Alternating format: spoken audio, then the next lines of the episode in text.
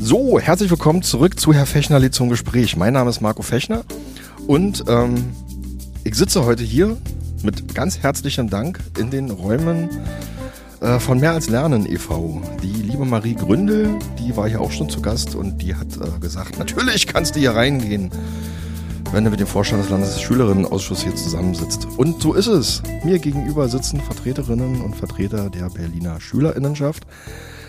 Ähm, Julina Leuchner, Aimo Görner, der Vorsitzende des Landesschülerinnenausschusses und Ortschun Ilter. Hallo. Guten Tag. Hallo. Moin.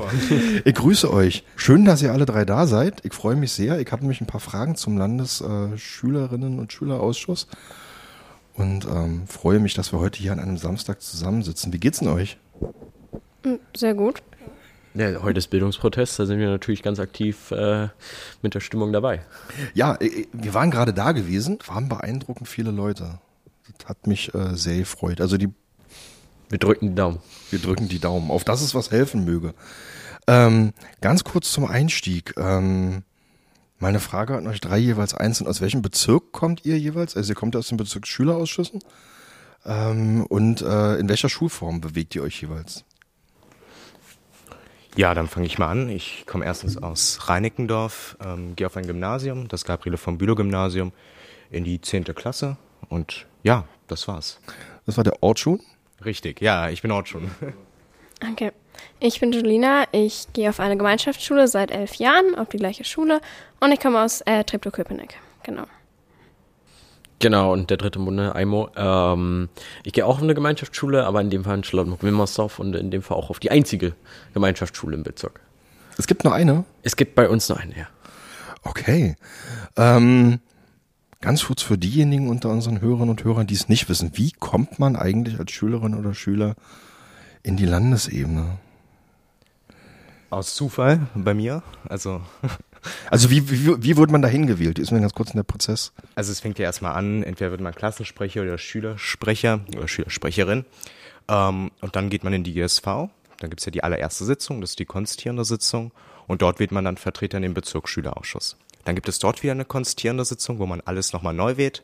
Und dann wählt man zwei Vertreterinnen oder Vertreter ähm, in den Landesschülerausschuss. Das sind dann insgesamt 24 Mitglieder aus den jeweils, zwölf Bezirken.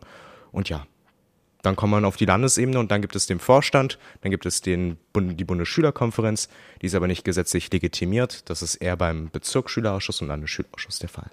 Genau, und äh, im Idealen schafft man es direkt von Wahl zu Wahl. Meistens ist es so, dass man ein paar Runden erstmal auf der jeweiligen Ebene dreht, bevor man sich dann weiter hoch wagt.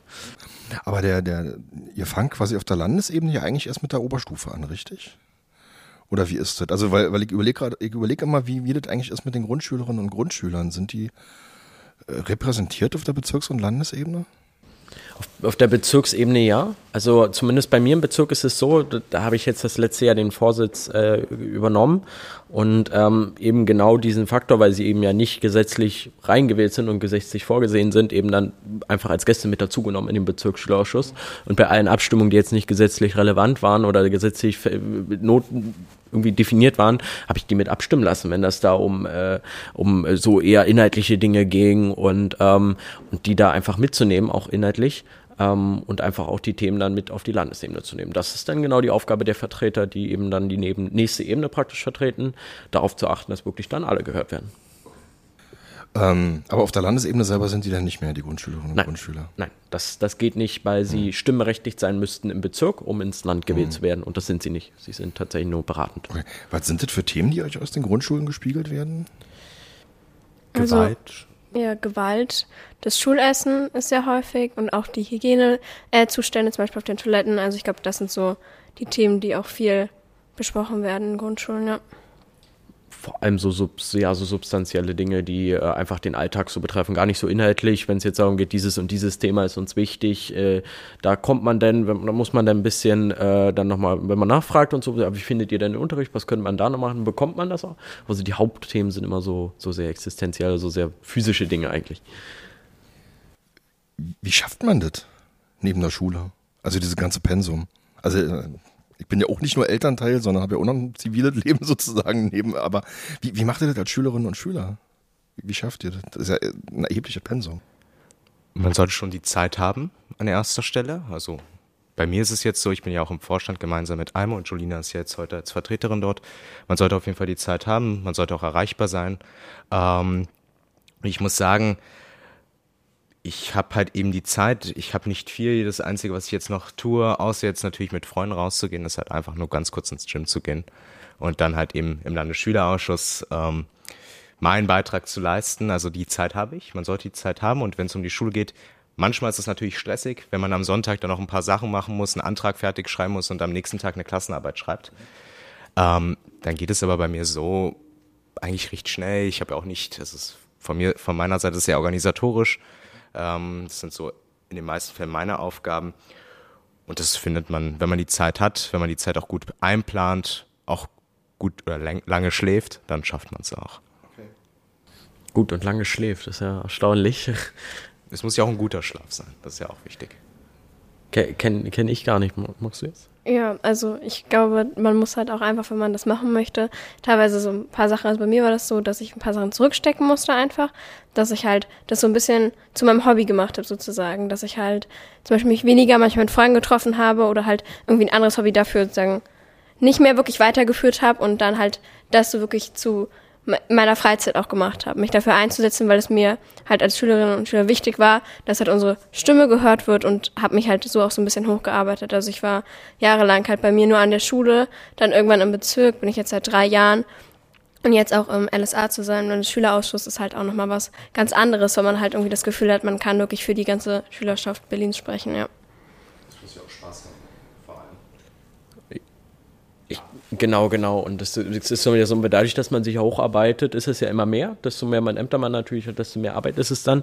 Vor allem, wenn man dann halt auch dann noch Ämter innerhalb der Gremien wie ein stellvertretender Vorsitz oder ein Vorsitz übernimmt, äh, dann gehört es wirklich dazu, ein gutes Zeitmanagement zu haben. Und äh, da kann ich jedem Schülervertreter an der Stelle auch nochmal groß für das Engagement danken. Es ist absolute Aufopferung, die da einfach von der Privatzeit investiert wird ins Ehrenamt. Wie gesagt, Julina hat es richtig gesagt, das ist für uns alle auch meistens noch ein Hobby. Es macht uns Spaß zu diskutieren oder weil wir es mögen, Anträge zu schreiben oder eben, äh, aber es ist teilweise ja auch die Motivation ja. dahinter, sich politisch zu beteiligen äh, und da eben den Mitschülern eine Stimme zu geben. Und wenn desto höher es geht, wenn man dann nebenbei auch noch vielleicht Bundesarbeit macht, dann ist das sehr, sehr viel. Und dann gehört es wirklich dazu, das teilweise an erste Stelle zu stellen, neben dann Schule. Schule ist dann immer noch so, aber dann, ja, Schlaf, sechs Stunden, auch am Wochenende. Hm. Das, mein Lachen war jetzt gar nicht, gar nicht despektierlich. Also im Grunde als Elternvertreter kann ich das ja auch. Man investiert wahnsinnig viel Zeit und schreibt irgendwie Anträge. Also insofern bin ich da tatsächlich ja bei euch. Ja. Ähm, das wäre jetzt nur, also wenn ich jetzt so äh, überlege, wie das bei mir gewesen ist, als ich Schüler damals war, da hätte mich jetzt nicht gereizt, Anträge zu schreiben. ja, es ist, es ist ich glaube, für mich war es auf jeden Fall immer, ähm, dass ich es früh schon gemacht habe zu diskutieren, früh schon gemacht habe, äh, mit immer neuen Menschen zu arbeiten. Das ist ja das der große Vorteil, vor allem wenn man ja dann vertretene Ämter übernimmt, also so, wo man dann auch äh, das Gremium repräsentiert, nimmt man ja bei sehr, sehr vielen Terminen teil und dann lernt man immer neue Menschen kennen, ist immer mit neuen Themen befasst und wenn man einem das liegt so ein bisschen und einem noch Spaß macht, dann ja, und dann Anträge schreiben, da geht's dann darum, dann auch die eigenen Inhalte rüberzubringen. Also es, jeder hat da, glaube ich, so seine eigene Motivation. Könnt ihr ihr mal berichten, was also ich habe damals in der GSV angefangen. Ich glaube, da war ich zweite Klasse als Klassensprecherin. Und irgendwie in der vierten Klasse hatte ich so einen ersten Erfolg, dass so ein Thema von mir groß thematisiert wurde und die Schulleitung darauf eingegangen ist. Und ich habe mich riesig gefreut. Ich habe mich total verstanden gefühlt und hatte auch das Gefühl, so die Schülerschaft zu repräsentieren. Und irgendwie kam das dann, dass ich halt seit der siebten Klasse auch mich in den Bezirk wählen lassen habe, jetzt im Landesschülerausschuss bin, einfach mit dem Hintergedanken, ich setze mich für meine Meinung ein, aber halt auch die für andere, dass ich halt so ein Allgemeinbild schaffen kann und dass es halt allgemein, dass man halt besser sozusagen mit den ganzen Sachen umgehen kann und halt sozusagen genau das alles vertritt. Und das war für mich immer so ein großes Ziel, dass für alles sozusagen für alle Menschen gerecht ist. Und das macht mir halt sehr viel Spaß und das habe ich auch das Gefühl, dass man das in dem Gremium so ein bisschen besser weitergeben kann. Ja. Weißt du noch, was es für ein Thema war damals? Von dem ähm, du gerade sprachst? Also ich weiß glaube ich, es ging um AGs damals in der Grundschule, weil wir hatten halt in der Grundschule so AGs und ähm, sobald ich in die siebte Klasse kam, gab es die halt nicht mehr und in der sechsten glaube ich damals auch nicht mehr. Und ich wollte halt, dass diese AGs neben der Schule weitergeführt werden, dass wir halt, dass halt nicht irgendwie Freizeitaktivitäten wie Theater spielen oder so halt in der Schule gegen Unterricht ersetzt werden und wir halt gar nicht mehr auf einer Ganztagsschule, Gemeinschaftsschule sozusagen die Chance dazu hatten. Und da habe ich mich riesig gefreut, dass es dann auf einmal auch so AGs für ältere SchülerInnen gab an meiner Schule und es war so ein großer Erfolg, ja. Also meine Motivation war immer oder ist auch immer noch, ähm, dass ich irgendwas erreicht habe, dass irgendwas umgesetzt wird, wo ich sage, ja, ich habe da was gemacht. Sei es jetzt ein Positionspapier, ein ganz einfaches, oder sei es eine Veranstaltung an meiner Schule. Ich kann mich erinnern, in der dritten Klasse war ich Klassensprecher. Erster Klassensprecher der Klasse, da hat man sich natürlich immer sehr, war man sehr motiviert, hat aber nicht viele Aufgaben gehabt als Grundschüler oder Grundschülerin. Ähm, und ja, erst später fing es dann an, in der achten Klasse habe ich mich dann als Klassensprecher aufstellen lassen, aber ich wollte immer Schülersprecher werden. Ähm, und ja, dann kam es nicht dazu. Dann war ich aber im Bezirk Schülerausschuss. Ich habe mich auch nie aufstellen lassen, erst jetzt. Ähm, und ja, dann war ich im Bezirk Schülerausschuss, dann fing es da an. Ich wurde Vorsitzender und ich muss sagen, ich wusste nicht viel, was ich machen soll. Also ich war da ganz zufällig, saß dann da und habe mich dann da hineingefunden, musste gucken, ja, was habe ich denn für Aufgaben und auf einmal hat es mich interessiert. Ich war schon sehr politisch, auch sehr früh. Ich muss sagen, mit sechs habe ich schon angefangen, die Heute-Show zu sehen. Habe sie nicht verstanden, aber ich habe sie mir angeschaut. also das war natürlich, ähm, ich mochte es immer dann, dass man über Leute äh, lacht und halt eben diese auch ein bisschen, dass man da auch eine gewisse Satire da ist. Ähm, ich habe sie nicht verstanden, habe aber trotzdem gelacht. Ähm, und ja, dann fing es dann an, man hat alles aufgesagt und hat sich dann auch ein bisschen interessiert für Politik. Dann fing es ein bisschen in der Oberschule an, so ab der achten Klasse. Und ja, da hatte ich die Möglichkeit, Politik zu machen im Bezirk, habe die Chance genutzt, jetzt auch auf Landesebene. Und mich macht, mir macht es halt einfach Spaß, irgendwas umzusetzen, gemeinsam zu diskutieren, sich manchmal auch politisch zu streiten. Ähm, das ist natürlich immer der Reiz, um sich dort halt einfach zu engagieren wir waren das gerade dabei, das ist ein erheblicher Zeitaufwand, den ihr irgendwie da rein investiert in diese Ehrenämter.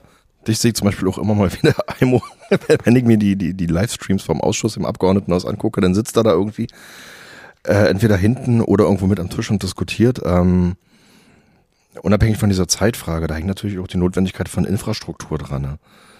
Ähm, bekommt ihr da irgendwie Unterstützung von der Bildungsverwaltung? Und würdet ihr euch noch weitere Unterstützung wünschen, gegebenenfalls? Also wir haben unseren Etat der von 10.000 Euro. Ähm, dafür, dass wir kein Flächenland sind, also keine Fahrtkosten oder sowas mhm. haben, also reine Geschäftskosten davon gedeckt werden, wie mal eine Klausurtagung oder mal, wenn wir mit anderen Ländern uns austauschen, dafür dann die Fahrtkosten, ist das erstmal so, dass wir sagen, wir können so das Notwendige finanzieren. Äh, man muss natürlich dazu sagen, das ist alles vor allem sehr temporär. Also zum Beispiel ein Laptop oder ähm, so stetige Geschäftsausstattung wie mein Drucker zu Hause, den man einfach braucht oder ein vernünftiges Internet oder so, das, das wird nicht gestellt, nein. Und ähm, da muss man dann meistens, kann man da ein bisschen flexibler sein, man kann dann meist über, über äußere Projektträger meistens auch manchmal Geräte organisieren oder dann irgendwie was zur Verfügung stellen. Man muss aber dazu sagen, eine Mindestausstattung an Geräten beziehungsweise ähm, so ist schon notwendig, um sich gut beteiligen zu können. Es geht auch komplett analog und äh, man braucht aber auch mindestens ein E-Mail-Programm und sowas, das ist schon mindestens notwendig und ich kann mir vorstellen, dass es für einige Vertreter entspannter wäre, ähm, und vor allem auch die Beteiligung, glaube ich, nochmal höher wäre, wenn gewisse Sachen gestellt werden könnten. Äh, in anderen Ländern ist es so, dass Geschäftsgeräte gestellt werden. Also unter anderem in Baden-Württemberg gibt es, haben zwei von vier aus dem Vorstand ein Diensthandy und ähm, in Brandenburg ist so, das heißt halt zwei Dienstlaptops haben, unter anderem. Also es, da wird dann damit sichergestellt, du kannst dich beteiligen, du kannst an den Themen teilnehmen, unabhängig von deiner sozialökonomischen Herkunft bzw. dem Hintergrund. Okay, na, ich habe jetzt tatsächlich nur gerade, also ich, ich ziehe mal so ein bisschen den Vergleich zu, zu, zur Elternvertretung, weil der einigermaßen naheliegend auch ist. Ähm, aber jetzt wieder der, der Vergleich, ich sag mal, bei Eltern ist es oft so, die haben meistens eine Berufsausbildung oder ein Studium und haben halt auch äh, jahrelang mindestens Erfahrungen mit der Erledigung von äh, Papierkrempel. Ähm, und das ist ja in den Vertretungsgremien schon wirklich viel, viel, ich nenne es mal Geschäftsstellenarbeit, was zu tun ist. Wo ich mir dann auch manchmal denke, so, ah, so, so, eine, so eine Geschäftsstelle wäre eigentlich ganz nett, die es irgendwo gäbe. Also beim Landesschulbeirat gibt's die. Wir, wir haben sie Aber auch. Aber wäre das, ihr habt die auch? Wir haben sie auch, wir haben sie auch. Man muss natürlich dazu sagen, ähm, wenn viel der Vertretungsarbeit von uns übernommen wird und wir sowieso jede E-Mail erstmal prüfen müssen selbst, mhm. dann bringt das wenig, das über die Geschäftsstelle zu machen, ja. weil die E-Mails müssen sowieso von uns bewertet werden, was wir damit machen können oder mhm. äh, darauf dann aufbauend machen. Ähm, gewisse Dinge könnte man bestimmt outsourcen, das hängt auch so ein bisschen vom Vorsitz dann ab und vom Vorstand. Ähm, nimmt einen natürlich dann aber auch Flexibilität. Okay. Ähm, lass uns mal so ein bisschen vom Formalen aufs Inhaltliche kommen. Wie, wie findet ihr zu euren Positionen? Also ihr positioniert euch als äh, LSA immer wieder zu Tagespolitik oder auch teilweise Sachen, die nicht irgendwie unbedingt tagespolitisch motiviert sind. Ähm, wie, wie passiert das? Wie entsteht so ein Papier? Das ist unterschiedlich. Ähm, einmal haben wir Klausurtagungen beispielsweise, wo wir Inhalte ausarbeiten, Positionen. Ähm, wir als Vorstand organisieren auch in den meisten Fällen, welche Themen wir ansprechen wollen. Und halt eben dann arbeiten wir gemeinsam mit den Mitgliedern dann ein Positionspapier und dann wird es in der nächsten Sitzung auch zur Debatte und zur Diskussion und zur Abstimmung gebracht. Ähm, ansonsten geht es auch so, ich kann mich erinnern, da war das Thema Gewalt an Schulen. Das war ein Thema, wo die Mitglieder selbstständig gesagt haben, das ist ein wichtiges Thema, das wollen wir ansprechen. Das war auch kurz vor der oder nach der Silvesternacht.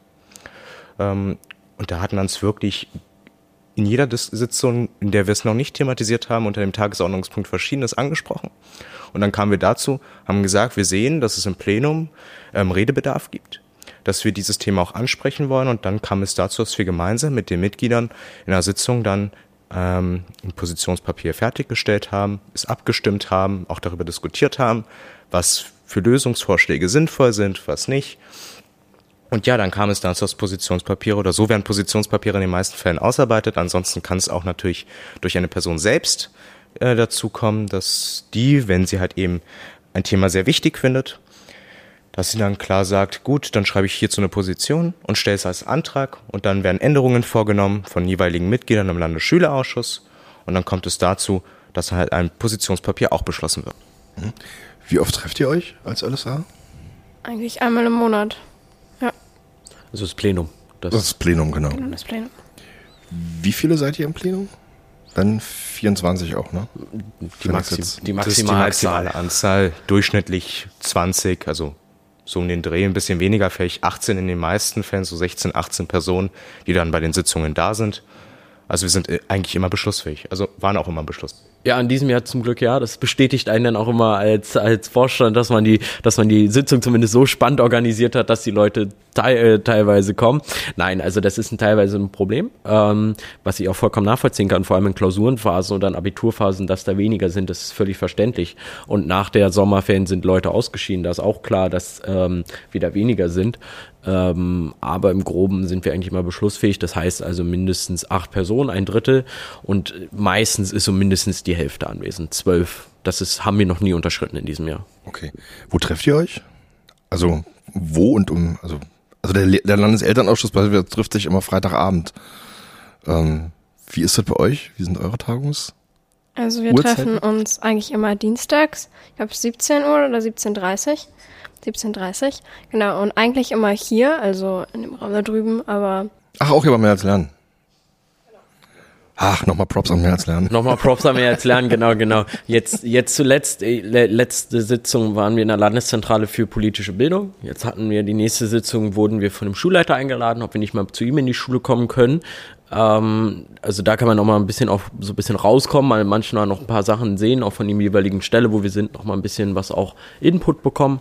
Ähm, aber häufig tatsächlich jetzt in letzter Zeit über März lernen. Ich kann mich auch erinnern, vergangene Sitzung fand nochmal in der Senatsverwaltung statt. Ähm, und ganz, ganz früh haben wir auch im Roten Rathaus getagt. Ähm, wäre natürlich schön, wenn das auch wieder möglich wäre. Da müssen wir halt einfach gucken, ähm, dass wir die Möglichkeit schaffen und es auch organisatorisch gemeinsam dann mit der Senatskanzlei ähm, auf die Beine stellen. Genau, geben Sie uns einen Raum, Herr Wegner, bitte. Ja, bitte, Herr Wegner. Ähm, was sind denn eure aktuellen Themen? Also was, was, was brennt euch gerade besonders unter den Nägeln als LSA? Einiges. Ist, einiges. Es ist, es ist einiges. Ja, dann, dann drittelt doch mal. dann sagt doch für euch das Wichtigste. Es gibt viele Themen. Ähm, für mich war jetzt das Wichtigste die Vergleichsarbeiten, die ja im Koalitionsvertrag festgeschrieben sind. Und dann war noch das Thema MSA-Abschaffung in Schulen, wurde ja auch jetzt beschlossen im Abgeordnetenhaus. Das sind so sehr, sehr wichtige Themen. An Gymnasien. An Gymnasien, an Gymnasien natürlich, tut mir leid, an Gymnasien. Ähm, das wurde jetzt da auch beschlossen. Ähm, ansonsten, ja, das sind so meine Schwerpunkte zurzeit. Ansonsten gab es auch andere, gibt es andere Positionen, aber ich glaube, die anderen können dazu ganz, ganz, ganz kurz noch zwei Nachfragen. Ja. Ähm, den Absch die Abschaffung der MSA-Prüfung im Gymnasium, wart ihr dafür oder wart ihr dagegen? wir hatten da eine Position, dass wir dafür waren, also das ist eine alte Position, aber die ist noch weiterhin in Kraft, ähm, dass wir als dann Schülerausschuss ähm, fordern, dass die normalen Prüfungen, die schriftlichen Prüfungen abgeschafft werden und die ähm, Präsentationsprüfungen weiterhin beibehalten werden. Ähm, wir haben dazu auch eine Pressemitteilung rausgebracht. Ich denke, da kann ich jetzt eher als Privatperson etwas sagen, dass ich halt einfach klar der Auffassung bin, dass es aktuell jetzt richtig ist, dass wir den, den MSA abgeschafft haben. Ähm, und jetzt halt eben Prüfungen, also Präsentationen weiterhin eingebaut haben im Rahmen Lehrplan, ist aber jetzt keine Präsentationsprüfungen wie früher sind, sondern etwas abgespeckt und eher die ähm, Nutzung von Medien weitergeben soll da kann ich sagen, das ist so meine Position, die ich auch richtig finde. Wir haben halt eben da eine klare Position, dass wir weiterhin für Präsentationsprüfungen sind. Ähm, das ist unsere aktuelle Position als okay. Und was meintest du mit den, mit, den, mit den Vergleichsarbeiten, die du gerade kurz angeschnitten hattest? Dazu haben wir eine Position gehabt. Es sollen ja Vergleichsarbeiten eingeführt werden, um halt eben ähm, Leistungsdefizite zu ermitteln von Schülerinnen und Schülern, ähm, die jetzt nicht benotet werden. Also sind Vergleichsarbeiten, die jährlich stattfinden, unbenotet, äh, wo Schülerinnen und Schüler kurz getestet werden, welche Probleme sie in jeweiligen Fachbereichen in Mathematik, Deutsch, ähm, Englisch haben, vor allem in den ha drei Hauptfächern. Und da muss ich sagen, per se habe ich nichts gegen Vergleichsarbeiten. Die Umsetzung ist das große Problem. Ähm, wenn wir uns halt eben anschauen, ist es eine weitere Belastung für Schülerinnen und Schülern, ähm, wo man halt einfach klar sieht, es wird jetzt noch eine weitere Prüfung geschrieben, aber man kann diese Zeit wirklich nutzen, um eher Unterrichtsthemen zu behandeln. Das war auch die Position, die wir da auch klar haben. Außerdem gab es oder gibt es die Möglichkeit eben vorhandene Vergleichsarbeiten, okay, Vera 3 und Vera 8 sind jetzt keine üblichen Vergleichsarbeiten, sondern eher, wie soll man sagen, Vera 8 ist das beste Beispiel, eine Vorbereitung auf den mittleren Schulabschluss. In den meisten Fällen. In den meisten Fällen so. Ähm, und da kann ich halt eben sagen, dass ich halt eben der Auffassung bin, dass man es irgendwie anders organisiert. Man ermittelt ja auch nicht alles. Die sprachliche Fähigkeit wird nicht ermittelt, sondern halt eben nur die Fähigkeit in Mathematik oder Deutsch, die schriftliche Fähigkeit. Das war es ja aber auch. Also es gibt viele Möglichkeiten, um es anders umzusetzen. Und das ist halt eben unsere Position, dass man irgendwie halt eben Vergleichsarbeiten irgendwie anders in den Unterricht mit einbaut. Und halt eben dann eben die Leistungsdefizite, aber die Stärken auch des Schülers oder der Schülerin, des einzelnen Schülers oder der einzelnen Schülerin ermitteln kann. Okay. Ich mache einfach mal weiter. Und zwar ist, glaube ich, auch ein ziemlich aktuelles Thema das Schulmittagessen. Also, sie saßen ja vor ein paar Monaten schon mal mit Hatu hier und sie hatte die LAG, die Landesarbeitsgemeinschaft für bringen Tafeln an die Schulen vorgestellt. Und in der war ich auch drin und wir hatten uns mehrere Monate lang auch damit beschäftigt, wie man eventuell das miteinander verbinden kann. Aber auch allgemein, ähm, klar, weniger Essensverschwendung, aber auch die Qualität des Essens, dass es regionaler wird, saisonaler und halt auch vielleicht ein bisschen Bio, weniger Fleischkonsum, ähm, dass sozusagen das alles in die Schulen mehr gebracht wird und es, glaube ich, allgemein in ganz Berlin kann man sagen, dass die meisten SchülerInnen mit dem Schulessen nicht wirklich zufrieden sind und dass man halt daran was ändert, genau. Okay, also das waren jetzt die Punkte, die ihr jetzt gefordert habt. Genau, also wir hatten ja einen Instagram-Posting gerade dazu gemacht gehabt, was uns besonders wichtig ist an ähm, Schulessen und haben auch eine Position auf der Website dazu. Mhm. Und mir persönlich liegt halt am Herzen, dass man halt die Lebensmittelverschwendung sozusagen ein bisschen einschränkt. Und Hatus war jetzt raus aus dem Landesschülerausschuss, aber dass man halt da vielleicht nochmal irgendwie ansetzt, um gemeinsam da weiterzumachen, wie man halt sozusagen das einschränken kann, ja. Okay. Kurze Referenz. Äh, Hatu Nguyen war hier im Podcast gewesen ich habe jetzt die Podcast-Nummer leider gerade nicht parat, aber irgendwas in den späten 20ern oder frühen 30ern, irgendwie so in dem Dreh. Ähm, kleine Hörempfehlung. Aimo, du wolltest was sagen. Auf jeden Fall, auf jeden Fall. Also einerseits kann ich sagen, das Thema, das hatten wir vor allem äh, mit der Essensverschwendung. Da hatten wir schon ein bisschen früher mal mit dann auch wirklich der Qualität. Ähm, ich glaube, der Antrag hieß bei uns, es darf mehr Gemüse in den Topf. Ähm, war, war, war ziemlich lustig letzten Sommer. Und ich kann tatsächlich sagen, wir haben auf Bundesebene das Thema auf jeden Fall mitgenommen, weil uns das sehr wichtig war als äh, Berliner Mitgliedsland. Und haben wir tatsächlich auch jetzt ins neue Grundsatzprogramm mit reinbekommen in dem Fall. Ähm, und weil uns das Thema einfach beschäftigt hat, eben das mit diesem äh, Schulverschwendung, äh, Schulmittagessensverschwendung ähm, vor allem, weil wir ein Vorreiterland sind in dem Fall, was wir absolut begrüßen, dass wir gratis Mittagessen haben an den Grundschulen. Das hat natürlich aber auch den Effekt, da muss man sich dann mit dem Thema noch ein bisschen mehr befassen. Ähm, von mir jetzt ein Thema, was jetzt groß war. Wir hatten das Thema Gewalt, das wurde vorhin schon angesprochen.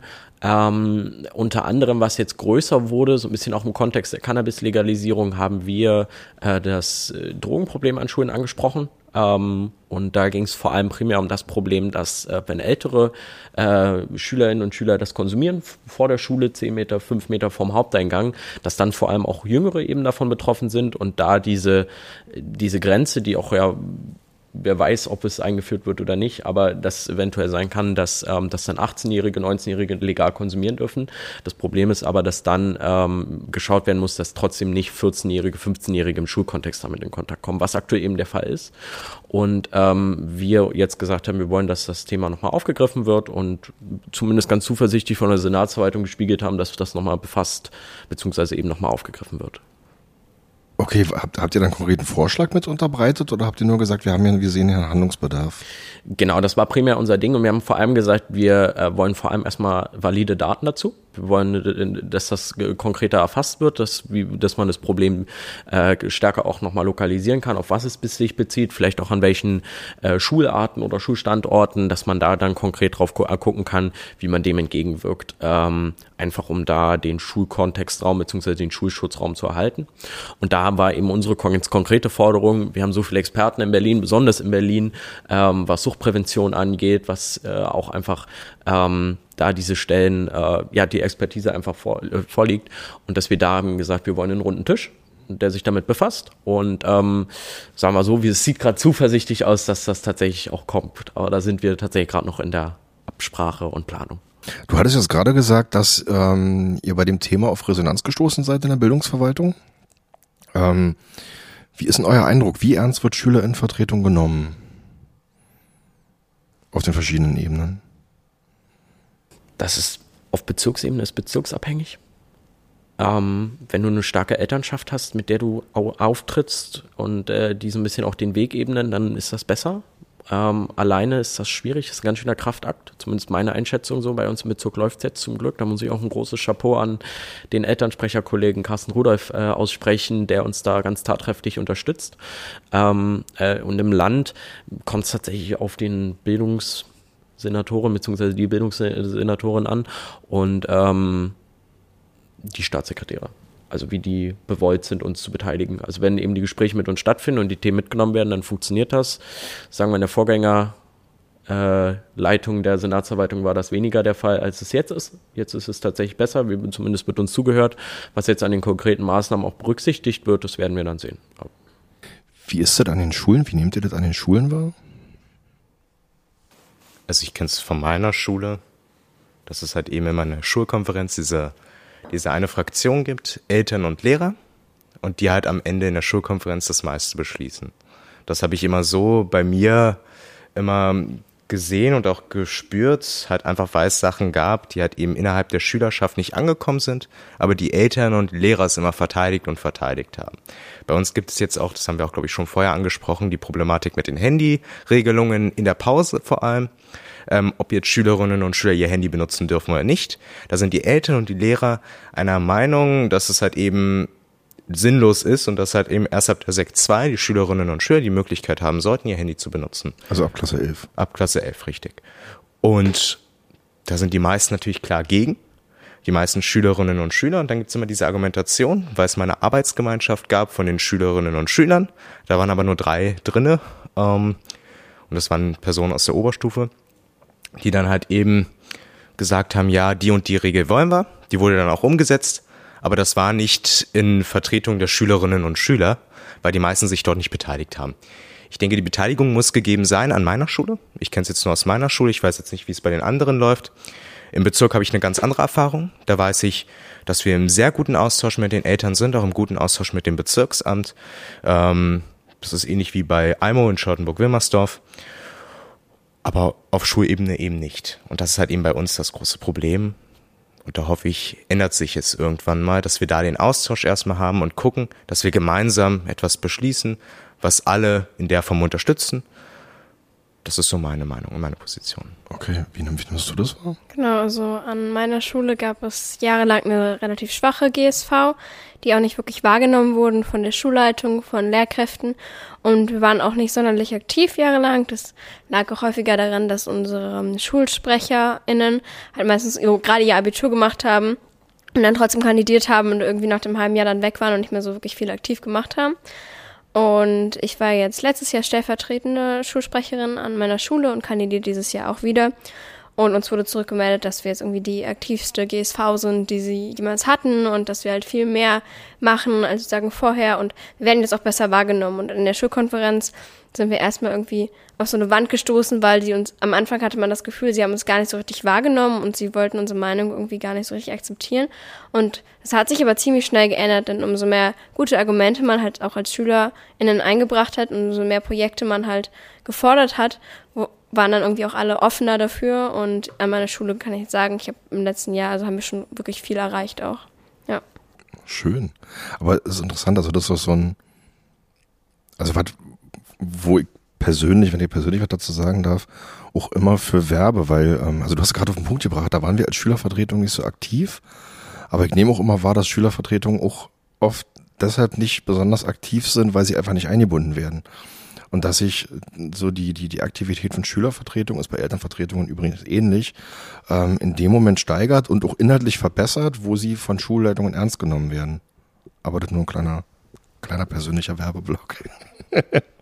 Es, es, hängt ja auch häufig, häufig wenn es um so, um gar nicht so strukturell nicht so stark unterstützte SV geht, geht es meistens um Einzelpersonen. Also wenn da jetzt nicht Menschen sind, die das unterstützen, vielleicht von der Lehrkräfteseite, vielleicht von externen, von SV-Begleitern, ähm, dann hängt es oft von Einzelpersonen ab. Und wenn sich dann mein Schulsprecher hinsetzt und sagt, ich organisiere jetzt hier mal was und nehme jetzt hier meine noch drei, vier Leute mit dazu und fange hier was an, dann entsteht dann meist so eine, so eine, so eine Struktur, die sich dann noch die Jahre danach noch so weiterträgt. Aber meistens fällt und steigt es meistens dann mit einer Person, die sagt, jetzt aus welcher Motivation auch immer stecke ich jetzt hier richtig viel Zeit rein und motiviere jetzt hier ganz viele. Bei Julina war es jetzt da der Fall in der Schule. Ähm, und äh, da geht es dann wirklich darum, das eben zu verstetigen. Ne? Ich habe das auch absolut gehabt. Ich war auf vier Schulen jetzt in meinem Leben und jetzt auf meiner letzten, obwohl ich jetzt mein Abitur schreibe, da ist es sehr unterstützt und da funktioniert das auch. Da wird von der ersten Klasse an diskutieren die gleich mit den Oberstufenschülern, natürlich teilweise über verschiedene Probleme.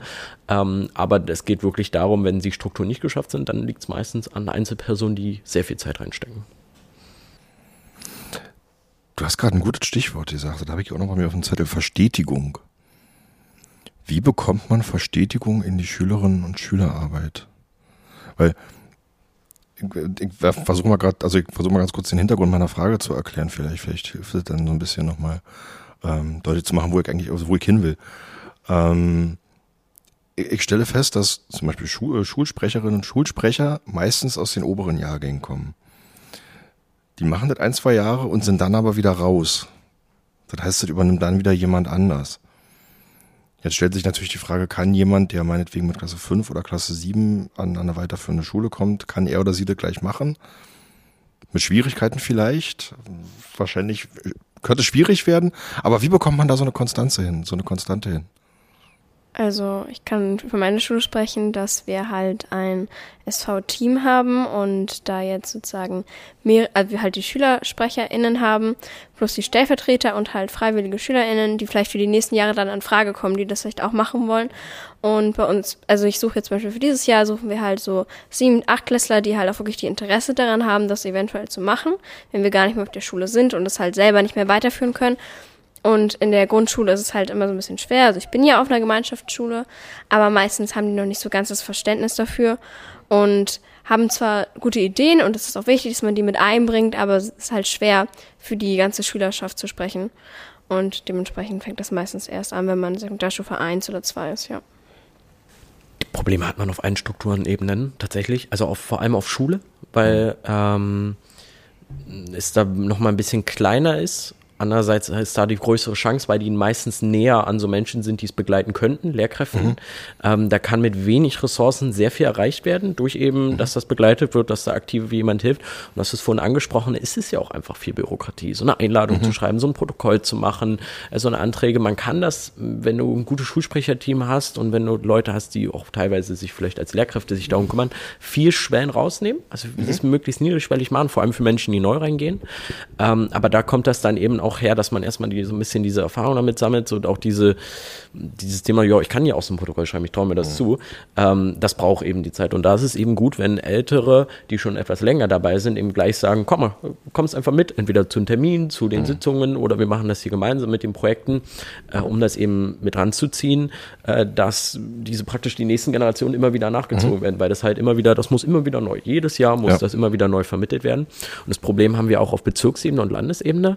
Und da da ist jetzt, zumindest haben wir auf Landesebene jetzt den Fokus, dass wir vor allem ähm, den sagen, wenn wir, wir sehen das ja voraus. Also ich werde jetzt in einem Jahr raus sein, dann wird spätestens ein neuer Landesschülersprecher gewählt, beziehungsweise ge gebraucht. So. Mhm. Ähm, eine Person, die das Amt übernimmt. Und da schauen wir natürlich schon, das wird wahrscheinlich eine Person sein, die jetzt schon im Gremium ist, ist ja nicht mhm. mal mehr ein Jahr hin. Und dass wir da einfach recht offen zeigen und für die Leute, die Interesse haben, eventuell eben schon Referentenposten im Vorstand anbieten und sagen, hey, damit kannst du schon dich ein bisschen beteiligen, kannst mhm. schon mal ein bisschen reingucken, ähm, um damit einfach diesen Wissens diese Wissenstran äh, diesen Wissenstransfer einfach sicherzustellen, mhm. weil wenn ähm, das ja auch das Problem ist, dass ähm, vieles auch so über Kontakte stattfindet. Also so der Erstkontakt äh, mit einer Stiftung, mit so anderen Organisationen, auch teilweise der Politik, das läuft mhm. man meistens personell. Und wenn dann die Person raus ist, dann schläft dieser Kontakt wieder ein. Und um das so zu verhindern, muss der immer wieder weitergegeben werden, müssen die weitergegeben werden. Und da geht es dann wirklich eben darum, ähm, praktisch nicht den Cut machen ja. zu lassen, dadurch, dass die Person raus, sondern das dann immer wieder weiterziehen zu lassen. Und da, das ist ein großer Teil mittlerweile unserer, oder immer größerer Teil unserer Arbeit, mhm. wo wir sagen, einfach die ähm, Neuen mit äh, zu motivieren und einfach denen auch schon so ein bisschen das Wissen an die Hand zu geben, dass sie das irgendwann auf der gleichen Qualität und mit dem gleichen Effort dahinter und der gleichen Masse dann weiterführen können. Das ist mittlerweile auch zum Glück bei uns angekommen ist. In den letzten Jahren nicht so gut, hat es nicht so gut funktioniert. Ja, ähm, ihr hattet einige Vorstandswechsel in den letzten Genau, wir hatten Jahren. einige Vorstandswechsel. Jetzt hat sich's beruhigt in den letzten anderthalb mhm. Jahren. Ähm, dass äh, volle Amtszeiten äh, stattgefunden haben. Außer in diesem Jahr leider äh, ist eine Kollegin ausgeschieden, die hat für sich gesagt, das schaffe ich zeitlich nicht mit dem Abitur.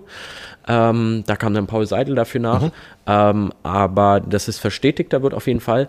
Und erst dann kann man ja, vier, fünf Monate dauert das ja, bis man richtig vernünftig miteinander arbeiten kann. Und dann, wenn dann schon nach einem halben Jahr wieder Schluss ist, mhm ähm, und da auch ein Danke an Mehr als Lernen auf jeden Fall, die uns dabei helfen, vor allem äh, uns auch nochmal ein bisschen so, vor allem in der Zusammenarbeit Kompetenzen anzugeben und vor allem auch bei Klausurtagungen äh, uns zu unterstützen, mhm. wirklich effizient zu arbeiten und das Beste rauszuholen.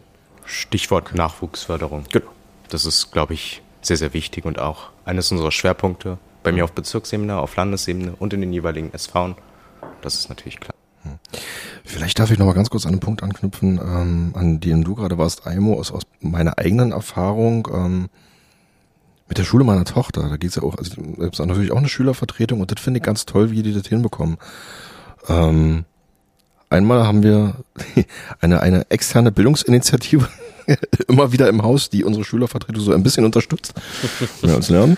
Ähm, ich mag das denn sein? Und, und, und zum anderen haben wir aber tatsächlich, ähm, also macht unsere Schule das genau so, also es gibt eine Lehrkraft, die die Schülervertretung so ein bisschen unterstützt.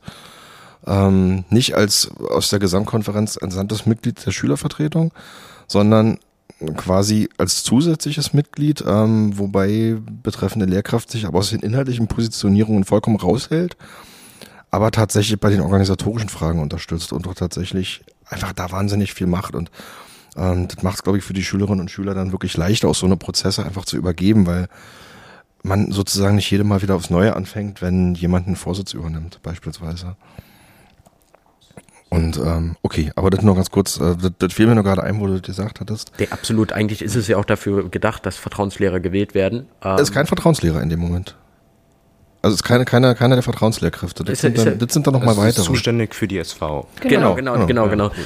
Ich, ich, weiß nicht, ich glaube an der aktuellen Schule, ich weiß nicht genau, ich, ich kenne das, ist, ich kenne das, hm. die Idee, der, der ich finde es insoweit vor allem gut, weil die Person natürlich mit am Tisch sitzt mit den anderen Lehrkräften und da dann äh, nicht wir die Schüler dann, hey, wir haben hier wieder eine Einladung und dann müssen sie erst an die Lehrer rantreten, dann müssen die das versenden, sondern mhm. der sitzt direkt da schon und kann sagen, jo, hier, da übrigens, das ist, äh, sitzt gleich mit den Runden dran mhm. und da kommt das und das Thema und kann das gleich nochmal besser weitergeben und ist halt, wie gesagt, länger als vier Jahre, also vier beziehungsweise sechs Jahre an so einer Schule, sondern eben längerfristiger. Ähm, lasst uns mal zu einem Thema kommen, was uns die letzten Jahre wirklich, äh, wirklich, wirklich viel beschäftigt hat und natürlich auch die Schülerinnen und Schüler viel beschäftigt hat. Die Berliner Wahlen. Äh, die Berliner Wahlen, genau. Dazu machen wir ein andermal eine Sondersendung. Sehr gut. Ähm, nein, ich würde tatsächlich ganz gerne so ein bisschen mit euch über Corona sprechen oder über die Corona-Zeit. Beziehungsweise, ähm, was, die Zeit eigentlich mit der Berliner Schülerinnenschaft gemacht hat. Ähm, in welchen, in welchen Klassen wart, in welchen Jahrgängen wart ihr 2020, als es losging? In der siebten. Das war auch schon? In der achten Klasse. Okay. Ich war neunte, neunte, neunte, zehnte. Dann wart ihr alle in den Jahrgängen, die am längsten zu Hause waren, ne? Ja. Richtig. Das war ja so, der, das, das war ein bisschen merkwürdig, weil irgendwie haben wir dann uns ganz viel damit beschäftigt, war das mit den Grundschülerinnen und Grundschülern und war das mit denen, die jetzt gerade in der 6-2 sind. Aber irgendwie so die Jahrgänge 7 bis 10 hatte ich zwischendurch die Gefühl, die wurden irgendwann vergessen. Das war das Gefühl, kann, kann, können wir zumindest ja. aus, glaube ich, aus unserer Sicht absolut bestätigen. Wir wurden vergessen, beziehungsweise wir wurden nicht, ich würde es nicht mal sagen, wir wurden vergessen, sondern die Priorität unserer Bildung und die Priorität unserer, ja, auch unserem sozialen Wohl wurde da wesentlich niedriger gestellt als andere Interessen. Das kann ich so insoweit zumindest bestätigen, ähm, dass auch im Nachhinein jetzt so ein bisschen in der Aufarbeitung, dass dann auch so zurückgeht, hm, wie waren denn, wie haben, waren denn so die Effekte der Schulschließung und so, und dass dabei vor allem aus Psychologensicht ähm, und auch Herr Lauterbach hat es zumindest letzt dann auch bestätigt, dass man an manchen Stellen zu vorschnell geschlossen hat. Und zwar gesundheitlich natürlich sehr positive Effekte hatte, aber zumindest körperlich, aber psychisch die Belastung und vor allem eben auch die schulischen Lücken, die dadurch entstanden sind, massiv und teilweise irreparabel, dass man sie gar nicht mehr aufarbeiten kann in der regulären Schulzeit. Ich weiß, dass es bei mir, weil ich in der siebten Klasse zu der Zeit war, normalerweise ist ja immer die siebte Klasse, immer das erste Jahr an einer Oberschule. Man ist so, hat eben der Jüngste, die Jüngste und man findet sich da in den Alltag rein, dann lernt man auch neue Leute kennen und so. Das gab es bei mir nicht. Das fing dann erst ab der achten, Ende, Mitte achte Klasse an, wo ich dann halt einfach wirklich ein gewisses soziales Umfeld entwickelt habe an meiner Schule.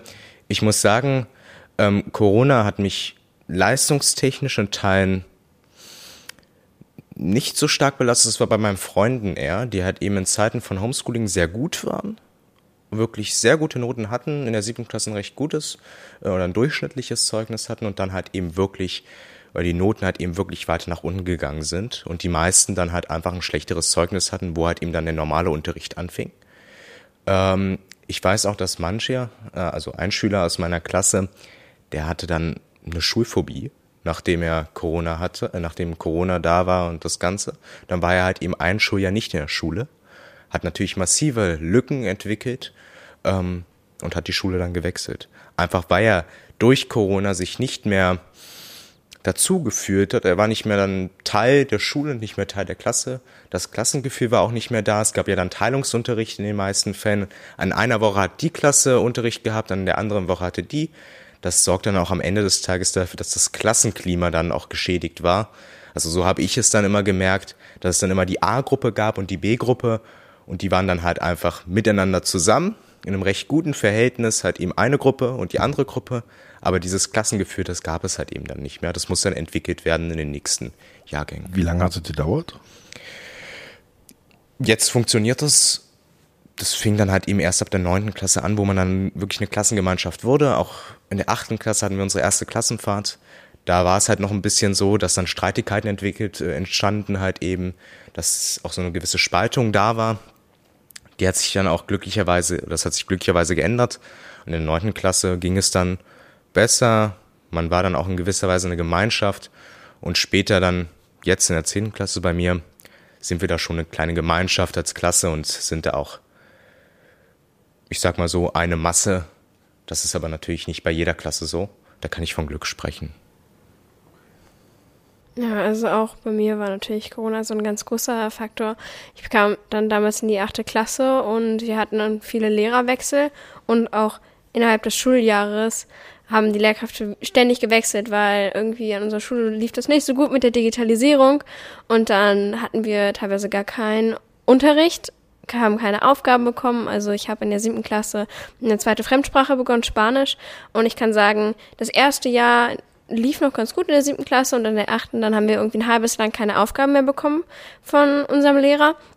Und dann hat er auf einmal irgendwie sich eine E-Mail-Adresse erst richtig angelegt und es lief dann auf einmal und dann wurden wir überschüttet mit Aufgaben und ich kam gar nicht mehr hinterher. Ich hatte eine Familie zu Hause. Ich habe meine Freunde nicht mehr gesehen. Dafür war ich mit meiner Familie wochenlang immer nur drin, immer nur zu Hause. Ich habe eine kleine Schwester, die war damals in der ersten bzw. zweiten Klasse und ich habe mich viel um sie gekümmert. Meine Mama hat irgendwann Homeoffice gemacht und man wollte einfach nur noch zu Hause raus. Also ich hatte irgendwie mal das Gefühl, es ist alles zu viel und auch die Schulzeit, das war wirklich viel Arbeit, die man nachholen musste und ich kam in vielen Fächern nicht hinterher, weil das dann anfangs nicht gut lief und dann war es viel zu viel auf einmal und ich war super froh, dass wir irgendwann wieder zur Schule gehen konnten und dass ich dann auch irgendwie wieder soziale Kontakte geschaffen habe. Also meine Freunde, mit denen ich vor Corona-Zeiten befreundet waren, waren danach irgendwie nicht mehr meine Freunde. Wir haben uns einfach komplett auseinandergelebt und hatten nicht mehr wirklich diesen schittigen Kontakt. Und danach war das erstmal richtig wieder schwer, in der Schule auch Kontakte zu knüpfen, sich wieder täglich miteinander zu unterhalten und auch so lange nicht mehr zu Hause zu sein. Man war zwar einerseits total froh, dass man halt zu Hause rauskam, aber andererseits war das auch so viel auf einmal, es war so überladen, dass man halt dann wieder in die Schule geht und das ist dann wieder so ein ganz anderes Modul von Schule aus. Ja. Wie lange hat das, was war deiner noch, wie lange hat das bei dir gedauert in der Klasse, bis sich das wieder so sortiert hat? Wieder, also wir hatten, ich habe das große Glück, dass ich auf einer Gemeinschaftsschule war. Viele von den SchülerInnen kenne ich schon seit der ersten Klasse, also wir kannten uns sagen schon viele Jahre davor und es hat glaube ich, das restliche Schuljahr angedauert, aber dass man dann auch, also es ging nach ein paar Monaten wieder, dass man irgendwie wieder sich zusammengelebt hat. Aber es sind so kleine Gruppen irgendwie entstanden. Also es war nie wieder so wie vorher, dass man halt eine große Gemeinschaft war, sondern man hatte dann irgendwie eher so kleinere Freundesgruppen in der Klasse selbst. Du siehst aus, wenn du was sagen Ich muss gerade überlegen. Ich weiß noch, ähm, ja, Französischunterricht war bei mir das große Problem. Sie hatte Spanisch. äh, ich kann bis heute kein Französisch. Und das liegt vor allem daran, dass ich halt einfach wirklich in Zeiten von Corona Aufgaben hatte. Das waren vor allem schriftliche Aufgaben. Ich bin nicht hinterhergekommen und kann jetzt seit kann jetzt halt einfach nur Je m'appelle Orchun, ça va sagen. Das war's auch. ça va bien. Ich grüße meine Französischlehrerin, Madame Pereira. Ich kann aber kein Französisch und das ist das große Problem. Ich lerne da halt einfach nur auswendig, wenn ich eine Klassenarbeit schreibe und wahrscheinlich werde ich es auch dann abwählen in der 11. Ja. Einfach weil ich kein Französisch kann. Den Namen am besten piepsen, den Namen am besten piepsen, ja, nicht, dass halt größere Konsequenzen kommen. Ich, ich habe gerade so ein bisschen in mich rinnischmunze, weil ich vor einer Weile mal, also bestimmt schon zwei Jahre her, einen Tweet gelesen habe äh, von, von, von einer Twitter-Nutzerin, die schrieb, das Einzige, woran ich mich äh, nach äh, fünf Jahren oder was auch immer Französisch in der Schule noch erinnern kann, ist, dass ich fünf Jahre Französisch hatte. ja. Ja. ja, ja, ja. Ich, mu ich musste es sogar, vier Jahre ist ja notwendig, damit du es im Abi nicht machen musst.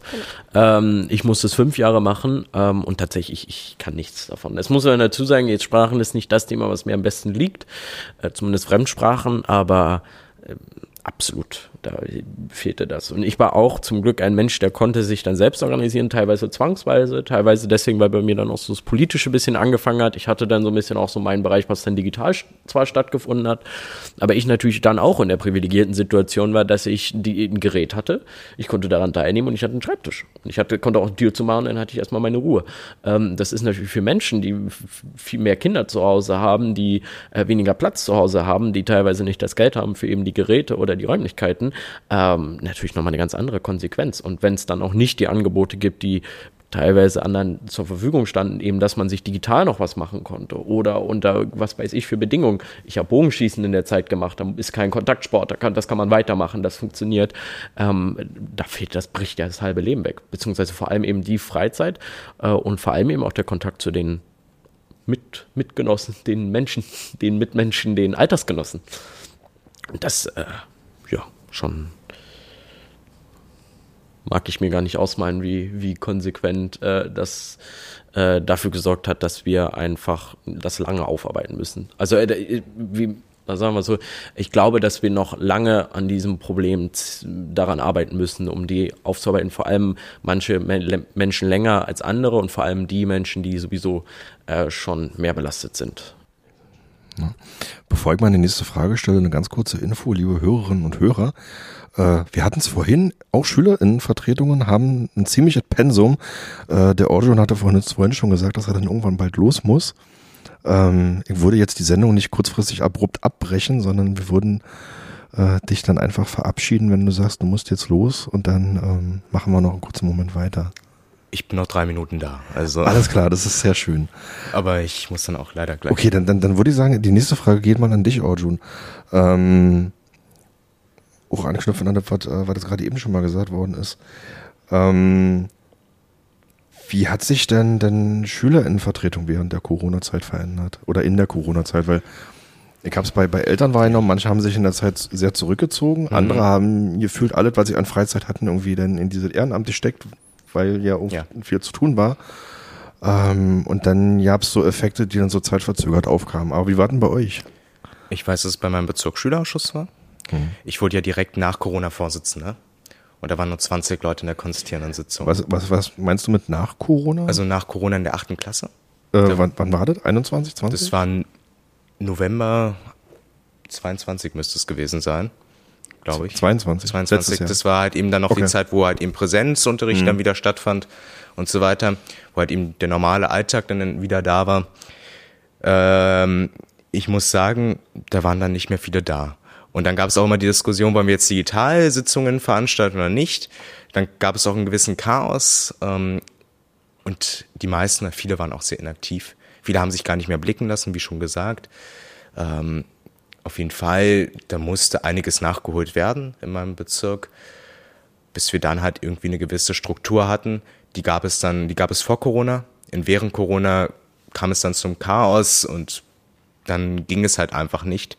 Und das muss sich jetzt wieder, da muss man jetzt sich wieder einfinden, muss halt eben gucken, dass am Ende des Tages wieder mehr Schülerinnen und Schüler sich auf Bezirksebene in meinem Bezirk engagieren. Und das ist vor allem darauf zurückzuführen, dass halt einfach Corona dafür sorgte, dass viel zu wenige Personen sich dann halt einfach dort beteiligen, dort irgendwas sagen, mitmachen. Das ist natürlich eines der Auswirkungen von meinem Bezirk Schülerausschuss gewesen. Auf Landesebene kann ich es nicht sagen, da war ich eben nicht in der Zeit oder während der Zeit. Und in der SV kann ich sagen, gut, es war eine Schulveranstaltung, da sind jeder oder ist jeder hingegangen. Ähm, da war ich, da war ich dann vertreten. Ähm, ja, die fand dann auch digital statt. War manchmal eine Belastung für manche, halt eben nach dem Unterricht dann nochmal eine SV-Sitzung zu haben. Ja, ich denke, das Engagement war dann halt am Ende weniger. Die Beteiligung war dann halt eben oftmals nicht vorhanden. Das ändert sich jetzt glücklicherweise ins Positive, dass sich mehr Leute beteiligen. Jetzt in meinem Bezirk sehe ich viel mehr Leute, viel mehr Personen. Das freut mich natürlich. Ähm, und ja, das ist so meine Erfahrung, die ich da gesammelt habe. Okay. Also ich weiß, an meiner Schule war es so, die GSV war in der Corona-Zeit gar nicht aktiv. Also ich glaube, wir hatten eine Online-Sitzung mit der Schulleitung zusammen und dann waren irgendwie noch so 10 bis 20 andere Leute dabei. Und niemand hat irgendwie sprechen wollen und so aktiv dabei sein wollen. Und dementsprechend lief das irgendwie gar nicht. Dann hatten wir ja zwischen dem ersten und zweiten Lockdown so in so AB-Gruppen wieder Schule und da gab es dann auch eine AB-GSV-Versammlung, also einmal so, einmal so mit den gleichen Inhalten.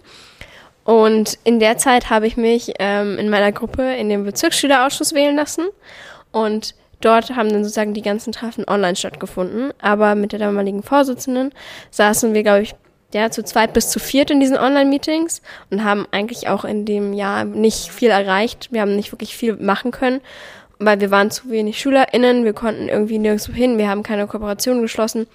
Das lief gar nicht gut und erst jetzt wieder, wo sozusagen sich das alles gelegt hat, wo wir wieder zur Schule gegangen sind, war ich im Bezirk aktiver, hat sich überhaupt meine GSV wieder richtig aufgebaut und ist ja überhaupt erstmal so ein äh, Konzept hinter entstanden und auch seitdem bin ich erst im Landesschülerausschuss. Also ich glaube, vielleicht kann Almo auch was dazu sagen, wie es damals im Landesschülerausschuss lief.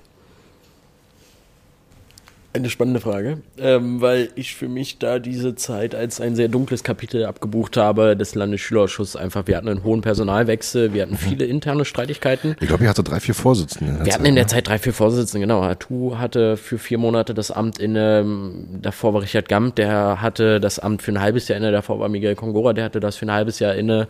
Danach kam dann, ich glaube, es war Felix für ein halbes Jahr nochmal oder für ein Dreivierteljahr, dann war Samuel ein Jahr und dann kam ich jetzt seit Samuel Januar. Goldmann, der Samuel jetzige Vorsitzende vom Landesschulbeirat. Genau, genau, der jetzt jüngst den Vorsitz übernommen hat. Ähm, der äh, wir da praktisch den Rollenwechsel gemacht haben.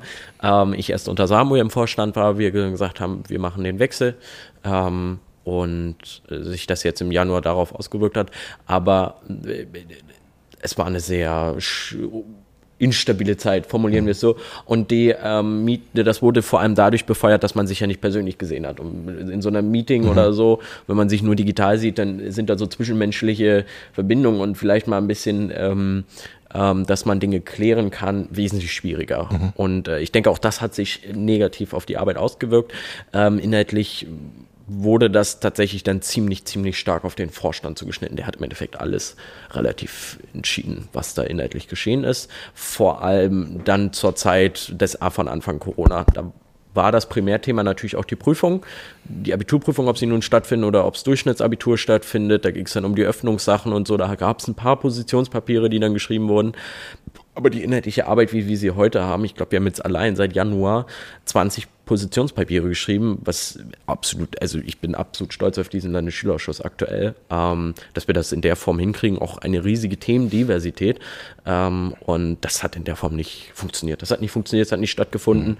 Mhm. Und ich glaube, da fiel dann vor allem die Beteiligung von Menschen, die, wo man besonders nochmal nachfragen muss, bevor man auch das möglichst niederschwellig gestaltet, die wurden da ich will nicht sagen ausgeschlossen, aber einfach strukturell äh, ziemlich, ziemlich aus, ja, also sagen wir so, die Beteiligung wurde da auf jeden Fall nicht erleichtert, sondern eher im Gegenteil ziemlich zugeschnitten. Und da ist der Vorteil, wenn man eben die ein, zwei Menschen hatte, die sich da aktiv hintergeklemmt haben, die dann doch noch stundenlang Team nachtelefoniert haben, auch bei die Meetings noch vielleicht ein bisschen spannender gestaltet haben, es versucht haben, möglichst mhm. rauszuholen. Da hat es dann funktioniert, ein, zwei Mal in den Bezirken, bei uns hat es ein, zwei Mal funktioniert, aber das war extrem aufwendig und das hat erst nach Corona, jetzt, wo die Sitzungen wieder in Präsenz stattfinden, vor allem auch auf Landes- und Bezirksebene wesentlich besser stattgefunden. Hm.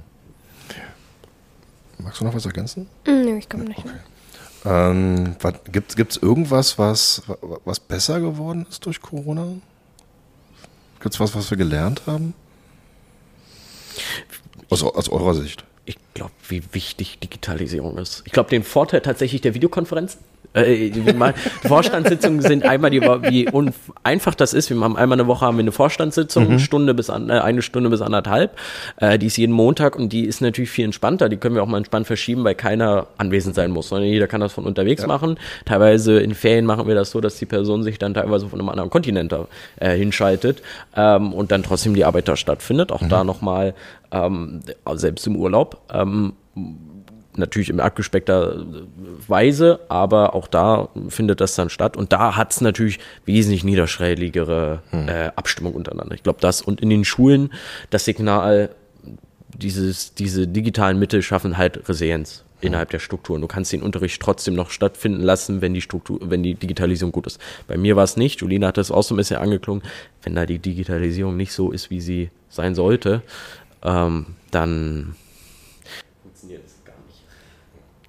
Ja, genau. Also ich kann einfach nur zustimmen, dass Digitalisierung, glaube ich, so wirklich das ist, was wir daraus wirklich mitgenommen haben. Also zum Beispiel in meiner Schule gab es dann auf einmal für jede Schüler, Schülerin eine eigene E-Mail-Adresse, wo wir dann auch auf Teams, Word, Excel, PowerPoint und sowas zugreifen konnten. Und das war halt eine große Erleichterung für uns. Und auch jetzt noch. Also wir nutzen diese Programme bis jetzt immer noch und die werden auch finanziert. Wir müssen dafür nichts bezahlen.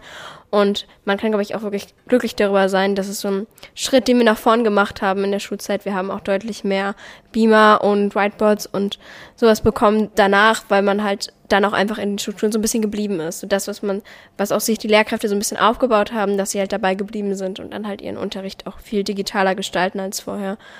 Und ich glaube, das ist einfach so eine Sache, die auch wirklich positiv Okay. Seht ihr noch was, was anderes Positives? Also jenseits von Digitalisierung. Also Digitalisierung höre ich ganz häufig. Ähm,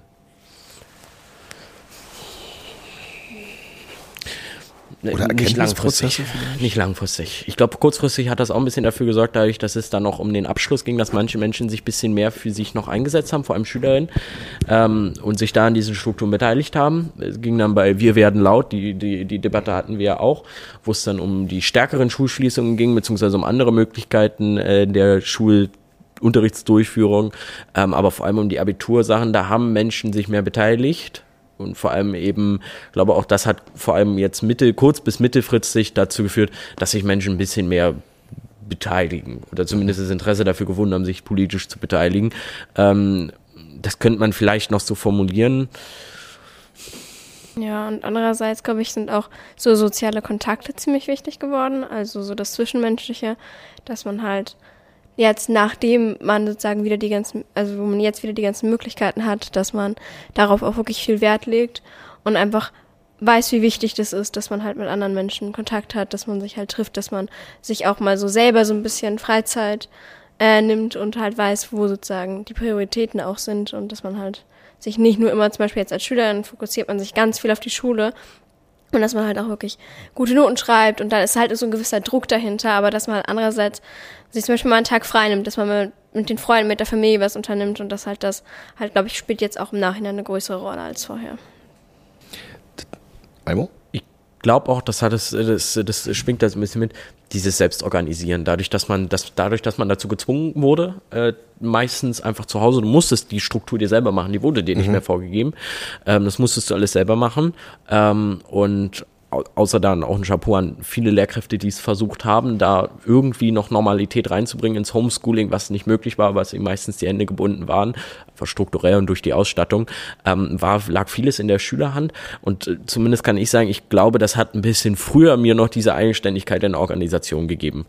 Äh, was mir natürlich jetzt hilft bei so Sachen, wenn mein Vortrag oder meine fünfte PK, da weiß ich jetzt, wie ich mir das strukturiere und so, ähm, weiß ich jetzt nicht, ob das äh, vor allem für die Generation, glaube ich, einen Vorteil hat ähm, fürs Abitur. Aber ich glaube auf jeden Fall für spätere Leben hat das zumindest ein bisschen früher dieses selbstorganisierende gezwungenermaßen priorisiert. Wobei ich den Eindruck habe, dass wir genau an der Stelle trotzdem viele verloren haben. Ne? Genau, das ist genau das Problem. Genau. Bei manchen hat es funktioniert, bei manchen haben das, mussten sich das dann früher oder später haben sich zwangsweise angeeignet und andere haben da sind damit überhaupt nicht klargekommen, weil sie vielleicht auch mit ganz anderen Dingen erstmal beschäftigt waren, an anderen Stellen voll ihre Energie reinstecken mussten, was zur Strukturierung, Organisation anging, ähm, wo es dann teilweise um ganz substanzielle Dinge ging, wie äh, häusliche Gewalt auch teilweise, ähm, wo alle Energie da reingeflossen ist und wenn dann so ein bisschen diese Bildung auch nicht so von außen dafür gesagt wird, gut, wir haben hier aber eine Struktur, da kannst du dich dran beteiligen, da wird mhm. dir diese Bildung trotzdem angeboten. Ähm, die sind natürlich da massiv hinten runtergefallen mhm. bei, bei, bei den Bildungsfragen. Also ähm, und da fand dann eben, waren vor allem Menschen dann im Vorteil, die einerseits sich selbst gut organisieren konnten. Mhm. Mhm. Also ich habe es gerade bei Eltern so im, im, im Kontext von Grundschule erlebt, dass du da eine riesen, riesen Spaltung gehabt hast. Ich habe einer die Eltern die gesagt haben, okay, ich habe die Möglichkeit zu Hause zu sein und vielleicht sogar ein Stück weit mein Kind anzuleiten. Ähm, und dann gab es aber die Eltern, die halt so total, also die halt einfach beruflich eingespannt waren, weil die halt beruflich nicht zu den Gruppen gehörten, die zu Hause bleiben durften, konnten, sollten, was auch immer. Ähm, da ist halt gerade bei den Grundschülerinnen und Grundschülern in dem Bereich, die sich ja auch selber noch nicht so organisieren können, da war ja, vor allem die das Schwierig. auch emotional noch wesentlich weniger einordnen können als vielleicht noch ältere SchülerInnen. Was passiert jetzt gerade? Wieso gehe ich nicht mehr zur Schule? Ich beginne jetzt drei Jahre zur Schule und jetzt plötzlich nicht mehr. Und jetzt sehe ich nur noch meinen Lehrer da digital jetzt gehe ich doch plötzlich wieder zur Schule, jetzt muss ich Maske tragen, jetzt muss ich doch wieder zu Hause bleiben.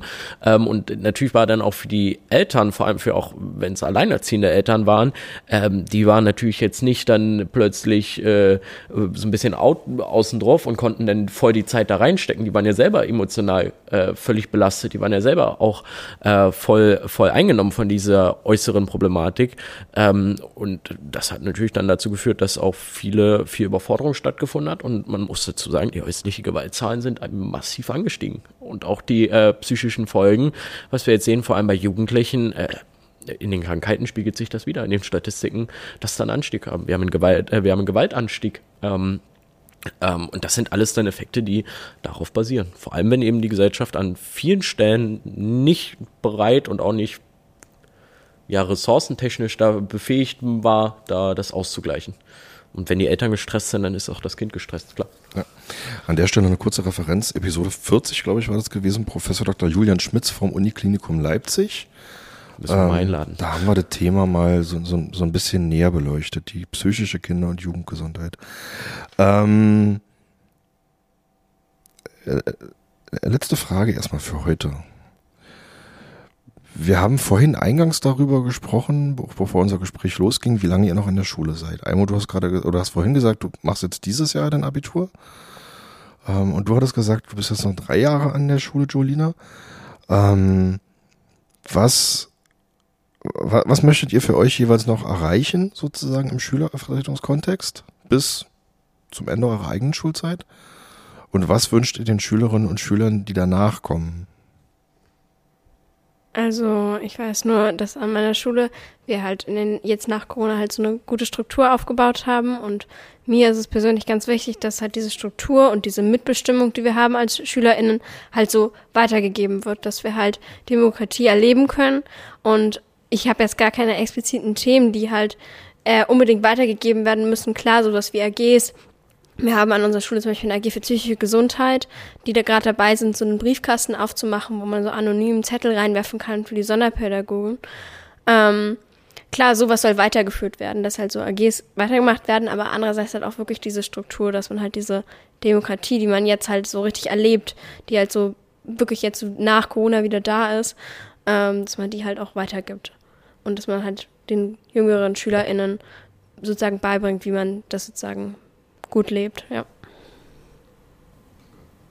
Hm, ich glaube, für mich persönlich, mein Ziel ist es jetzt, die Projekte, die wir gerade noch anstoßen, die vor allem langfristig sind und langfristig was stabilisieren sollen, sei es jetzt für uns, wir bauen gerade noch für uns ein Designhandbuch, machen wir gerade noch fertig, How-to-Dos machen wir fertig. Einerseits Handbücher für die BSA-Vorsitzenden in Bezirken, wir machen ein SV-Handbuch, das machen wir gerade nochmal neu.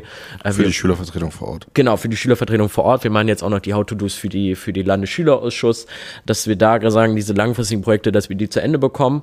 Ähm, und jetzt, wenn wenn jetzt im nächsten, wahrscheinlich zum Ende des Halbjahres, also im Januar, ja der Vorstand sich teilweise wechseln wird. Ähm, ich werde nochmal kandidieren, ob das noch mal, ob das noch ein halbes Jahr weiter wird. Ich hoffe es. Ähm, zwei aber aus dem Vorstand sagen, sie sind raus jetzt. Sie schreiben dann im Sommer ihr Abitur, dann sind sie sowieso raus und mögen da den Platz freimachen. Ähm, und ich mir wünsche, dass ich noch viel jetzt davon weitergeben kann und vielleicht noch ein bisschen strukturieren kann, dass wenn ich dann im Sommer rausgehe, sage, ey, da kommt ein super Team, was danach sich darum kümmern wird, dass auch noch die danach kommen und die, die danach kommen, noch weiter auch sich so beteiligen können, ähm, beziehungsweise dann ähm, da diese Dinge genutzt werden, die teilweise von den Vorgängern aufgebaut wird. Und das kann ich mir absolut wünschen, äh, dass das aufgebaut wird, immer auf jedem, auf dem, was von der vorigen Menschen vielleicht in der SV aufgebaut wurde, dass das weitergeführt wird und so und ähm, nicht dieser oder so ein bisschen so ein Zwang dahinter entsteht, immer wieder was neu äh, berufen zu müssen. Ich finde das absolut richtig, wenn man auch sagt, nee, das war, das hat nicht funktioniert, dann machen wir das komplett neu, stehe ich absolut dahinter. Aber die Dinge, die funktioniert haben, ähm, mitzunehmen, denn ich glaube, das Rad muss man zwar nicht zweimal erfinden. Äh, und vor allem auch glaube, dass der Fokus zukünftig, und da kann ich an jeden Schülervertreter appellieren und jede Schülervertreterin in Berlin, ähm, äh, dass der Fokus wirklich auf dem Inhaltlichen liegt und weniger auf dem Amtstechnischen. Also das ist, äh, das kann ich da nochmal appellieren. In der Vergangenheit war es stärker. Ich muss jetzt sagen, auch bei mir in der Schule, bei mir im Bezirk und so wird es wirklich wieder der Fokus, sind nicht mehr viele Personaldebatten, sind nicht mehr viele Strukturdebatten, vor allem inhaltliche Debatten, dass das aber bleibt. Und da kann ich an jeden appellieren und hoffe, dass das funktioniert. So. Und äh, wir tun unser Bestes, alle, die jetzt ausscheiden, das noch versuchen zu verstetigen, weiterzugeben. Mal gucken. Die nächste Generation sitzt ja hier mit dem Podcast. Ja, also ich bin ja auch gerade äh, Referentin für das Öffentlichkeitsrecht äh, sozusagen, also für die Öffentlichkeitsarbeit und möchte da natürlich dann auch ganz gern mit in den Vorsitz und arbeite gerade so ein bisschen darauf hin und lerne so die Strukturen kennen und bin deswegen auch total froh, dass ich zum Beispiel heute hier dabei sein kann und auch bei anderen Veranstaltungen schon so mitbekomme, wie das sozusagen richtig läuft und stimme einmal eigentlich gerade vollständig zu mit dem, was er gesagt hat, ja. Vielen Dank. Denn jetzt würde ich gerne den Audio noch fragen, aber ich habe es vorhin schon mal gesagt, er musste dann los. Er hat uns zwischenzeitlich verlassen, ähm, auf dem Weg zum nächsten Termin. Insofern bleibt es mir jetzt nur noch euch beiden euch dreien zu danken, aber euch beiden jetzt nochmal persönlich ähm, auf Wiedersehen zu sagen. Ähm, und Dankeschön, dass ihr da wart. Und ähm, habt ihr jetzt noch was, was ihr loswerden möchtet zum Ende? Vielen Dank. Also ein großes Danke. Ich habe mich sehr, sehr, sehr gefreut. Das, das, meint, das meinte ich jetzt nicht. Ich habe mich, aber das muss ich an der Stelle sagen. Es ist ja mittlerweile in der bildungspolitischen Bubble in Berlin ein wirklich ein Statusobjekt, wenn man sagt, man hat es geschafft, in die Folge eingeladen zu werden. Und äh, es war für mich eine große Ehre und ich habe mich sehr gefreut, dass ja. ich hier äh, sagen konnte, was, was, äh, wie, wie ich zu gewissen Themen stehe und auch danke dafür, dass für die anderen, dass wir da ähm, mit bei sein konnten und dass wir vor allem zu dritt, eigentlich war es ja gedacht zu viert leider, in dem Fall krankheitsbedingt ausgeschieden, aber ähm, dass wir hier mit bei sein konnten. Ein vielen großes Danke und eine große Ehre, dass wir hier heute dabei sein durften. Ja. Jetzt werde ich ein kleines bisschen rot, aber danke, dass ihr da wart. Wollt, wolltest du noch was sagen, Jolina? Hm, nein, ich wollte mich eigentlich auch nur bedanken. So. Also wirklich, es ist so eine große Ehre, dass man dabei sein kann und ich habe auch viele Podcast-Folgen schon vorher gehört und ähm, ja, es ist wirklich toll, heute hier so sprechen zu können. Deswegen, ja, vielen Dank. Vielen Dank. Das, das war jetzt gar nicht, das war jetzt gar nicht der, die, sozusagen die Zielrichtung meiner Frage sollte es auch gar nicht sein, aber ich freue mich trotzdem. Vielen, vielen Dank. Den, den machen wir zuletzt gut. Dann machen wir noch ein bisschen Eigenwerbung. Wir haben, ja, Land, wir haben eine Landesarbeitsgemeinschaft gegründet. Gerade werden die Oberstufenrahmenlehrpläne überarbeitet für mhm. die Fächer GEWI, für die GEWI-Fächer, also äh, Politik, Geografie, Geschichte, ähm, auch zusätzlich Latein und noch eine andere Sprache wird noch Altgriechisch, glaube ich, wird überarbeitet. Ich glaube, da liegt jetzt nicht so der Fokus bei den Schülern da, aber geht's auch drum. Aber vor allem bei den GW-Fächern, die werden gerade überarbeitet und da wollen wir, dass möglichst viele SchülerInnen ohne Schülervertretungshintergrund sich auch beteiligen können. Wir wollen laden auch alle ein mit Schülervertretungshintergrund, aber auf jeden Fall, wir haben eine Landesarbeitsgemeinschaft gegründet, wo jeder Berliner Schüler mit bei sein kann und wer da Lust hat, sich zu beteiligen, auf Instagram uns anschreiben. Wir arbeiten gerade noch dazu, dass das ganz niederschwellig wird, über einen Google-Link, wo man einfach dann die die Daten von sich einträgt und dann bei den Sitzungen gemeinsam mit der Senatsverwaltung mit bei sein kann, um denen die besten Inhalte zu vermitteln und zukünftig noch einen cooleren Unterricht zu haben. Sehr cool. Ja. Sehr geh cool. Wie, geh wie aber besser, so ist unser Motto. Ge geh wie aber besser. Sehr schön. Dann, ähm, liebe Schülerinnen und Schüler, einfach ganz fleißig melden an der Stelle. Ähm, ich danke euch sehr und wünsche euch noch einen schönen Nachmittag.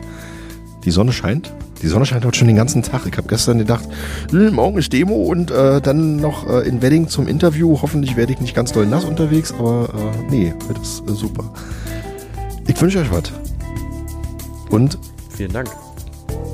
Liebe ja. Zuhörerinnen und Zuhörer, ähm, alles Gute, gerne bis zur nächsten Folge und bis bald. Ciao, ciao. Tschüss.